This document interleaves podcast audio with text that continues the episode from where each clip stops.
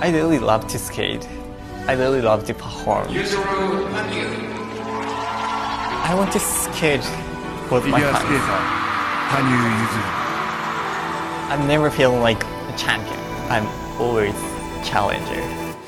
He has a way of owning the stage like certain rock stars do.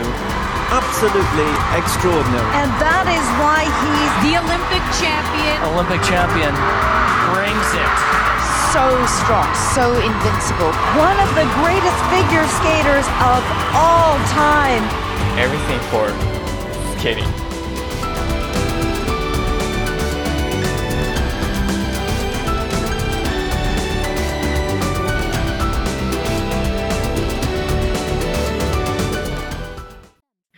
，Sing Three 挑战成人组。二零一零年秋，高中一年级的羽生结弦迈出了向成人组进发的第一步。男子选手中，很多人卡着年龄上限，直到大学一年级仍选择留在青少年组。因此，高中一年级就升入成人组的选手非常罕见。近年来，类似的例子只有初中三年级参加世界花样滑冰锦标赛的本田武史。可以说，羽生是难得一见的早熟的成人出道。虽说三周半跳羽生已经运用自如了，但仅仅靠这样就想在成人组立足，显然不切实际。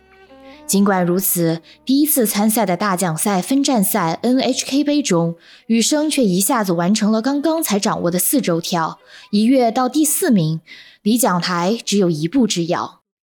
然而，到了第二场俄罗斯站时，羽生没能完美回应粉丝的期待，只拿到了第七名的成绩。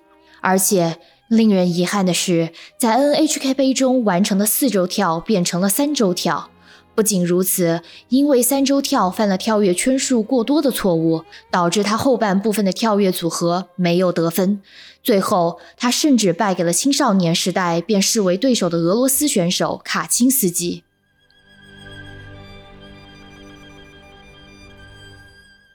二零一零年十一月，俄罗斯战后的采访。啊，不甘心，超级不甘心！我要去训练，我要去滑冰，我要练跳跃，我要更拼命的滑自由滑。不想看表演赛了，就想早点回国，现在就想去训练。第一次大奖赛的 NHK 杯结束后，多少有些安心吧。东日本锦标赛的那次也是，加入了四周跳的林失误出色演出，让我获得了很大信心。NHK 杯也让我再次确认自己在成长着。明明一切都挺好的，可是俄罗斯的那场比赛，那时特别沮丧。世界青少年锦标赛什么的都无所谓了，已经不一样了，已经不是青少年组的比赛了。这一点，我以为从 NHK 杯的时候自己就想得很清楚了。一直抱着青少年组的心态去比赛是不行的。可即使是这样，也许某些方面还是残留着青少年组的天真吧。这次的比赛让我再一次认识到了这一点。接下来必须认真面对大人之间的战斗了。最让我不甘心的是，输给了卡钦斯基，世界青少年锦标赛冠军输给了季军啊！光是想想都气得不行。这让我越发感到不甘心。让大家看到如此失败的演出，这刺激着我不由得想拼命进行训练。另外，这次参赛的选手都是顶尖的选手，可能因为这样，在公开练习时，我花了太多时间观摩其他选手的训练。陈伟群的滑行，托马斯·维内尔的表演，特别是被誉为滑行界第一的陈伟群。虽然这是第一次和他一同参加比赛，不得不说他真的太厉害了。冰刀倾斜度那么大的情况下还能滑得起来，太令人震惊了。我一直以为冰刀倾斜度越大越容易陷入冰面，但陈伟群的表演完全颠覆了我的想法。我一直在观察他的滑行，在比赛后半段的公开练习时也尝试着模仿练习过。原来如此，这样就可以滑起来了呀！我一边看他滑冰的样子，一边细细回味，越发觉得滑行也是一件有趣的事。最后变成除了滑行练习，其他的都不想做了。通过模仿练习，我也发现了一件事：那样的滑行，如果只是倾斜冰刀，只要有体力，谁都可以完成。只要用力蹬冰，就能保持速度。但是陈伟群不仅仅是做到了，还把它融入节目中并表现出来，这才是他的厉害之处。正因为这样，仅凭滑行，他的分数也能那么高。原来是那样滑的。虽然我一直把注意力放在周围的选手身上，但相对收获的东西也很多。不过，也许还是太贪心了吧，太急切的想学到更多的东西了。明明是去参赛的，不集中注意力在自己的战斗上，反而过于集中精力向周围的选手学习，没有把自己所有的力量倾注于自己的战斗上，这让我十分后悔，十分不甘心。此时的悔恨，以及从海外强敌身上学到的东西，羽生都没有浪费。一个月后，羽生在升入成人组后的2010年全日本花样滑冰锦标赛首战的短节目中获得了第二名。他的精彩表现不仅威胁到了男子三强，而且逼得王牌选手高桥大辅在自由滑中不得不全力以赴。接着是二零一一年二月，羽生第一次参加四大洲花样滑冰锦标赛。在这场比赛中，羽生完成了四周跳，力压二零一零年美国冠军杰里米亚特，二零一零年日本冠军小冢重彦获得了银牌。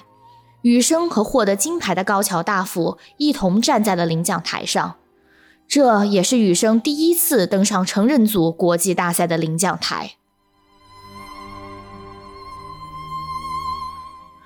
成人组第一年全日本锦标赛，那个时候我跳的短节目拿了第二名吧。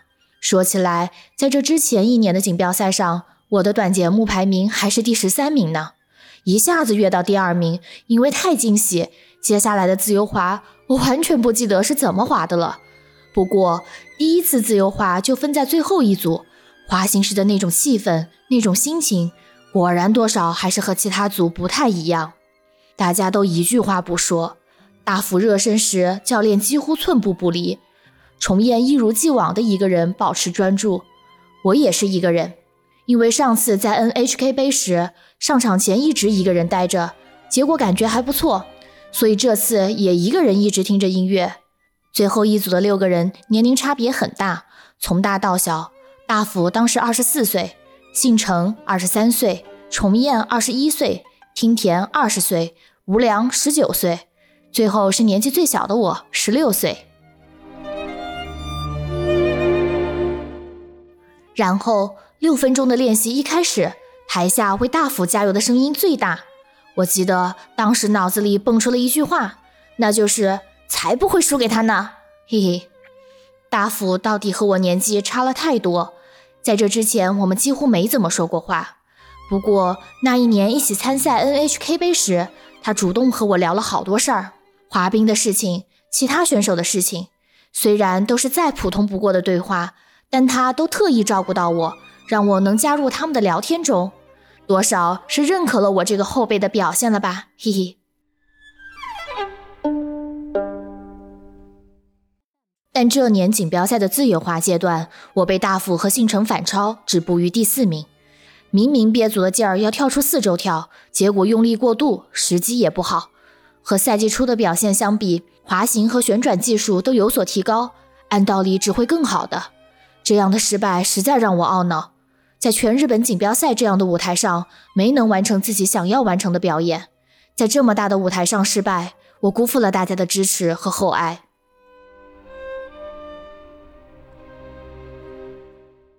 但接下来的四大洲锦标赛，我又获得了银牌。除了惊喜，还能说什么呢？短节目排名第三已经足够让我惊喜了，最后综合排名居然第二，当时连我自己都觉得难以置信。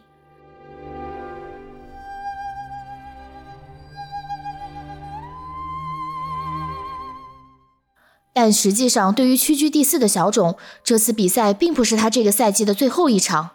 比赛前就听他说起，正在为世界锦标赛做调整，另一边，对于不参加世界锦标赛的我来说，这场比赛就是我的赛季收官战，是我必须全力以赴的比赛。我们面临的情况完全不一样。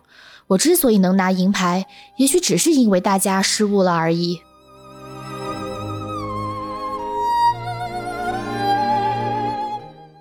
所以四大洲这次比赛名次是其次，最重要的是在自由滑阶段，我完成了四周跳和两次三周半跳。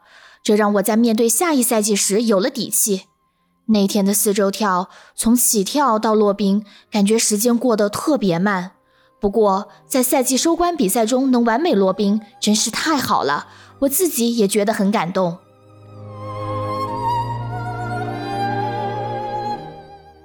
当然，虽然拿了银牌，但我知道自己还差得远呢。首要任务就是练习奈奈美老师编排的魔鬼节目《流浪者之歌》。直到去年，我还在青少年组。青少年组的自由滑是四分钟，中间老师还会安排稍作尽力的表演片段，也就是所谓的休息时间。但从今年升入成人组开始，自由滑多了三十秒，这本身已经让表演变得更辛苦了。老师还把休息时间删去了，完完全全四分半，全力滑行。更可怕的是，后半部分对滑行速度还要求那么高，真是魔鬼一般呐！我花了一年时间练习，希望能在赛季最后完成这个节目，但加上四周跳之后，要想坚持滑到最后，实在太费力了。不出所料，《流浪者之歌》到最后也没能完成。我觉得要想更上一层楼，首先要解决的课题就是体力。今年休赛季时，必须在滑跑和滑行上多下功夫。也许对于一个节目来说，永远不存在所谓的完成，但如果还有机会表演《流浪者之歌》的话，我希望尽可能呈现出更好的状态。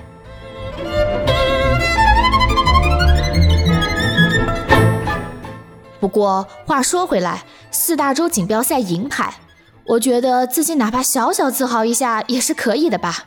赛季初大奖赛系列赛时，我花更多的时间关注周围的选手，说是比赛，倒更像是学习技术去了。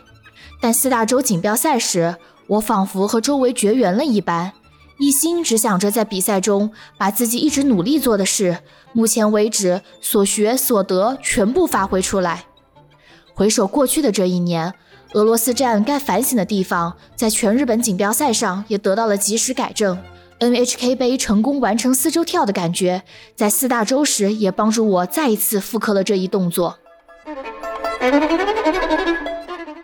想到这些，不得不感叹，这一年真是不断攻克难题、收获硕果的一年啊！最让我高兴的还是赛季最后的那场比赛，发挥出了我想要的效果。而且还是一场真正有意义的比赛，我会一直把这次比赛当做我的骄傲的。成人组第一年的战斗绝对算不上轻松，虽然遗憾没能参加世界锦标赛，但人们都看到了少年在下一赛季巨大的可能性。二零一一年二月，随着最后一场比赛的结束，羽生结弦作为成人的出道赛季也落下帷幕。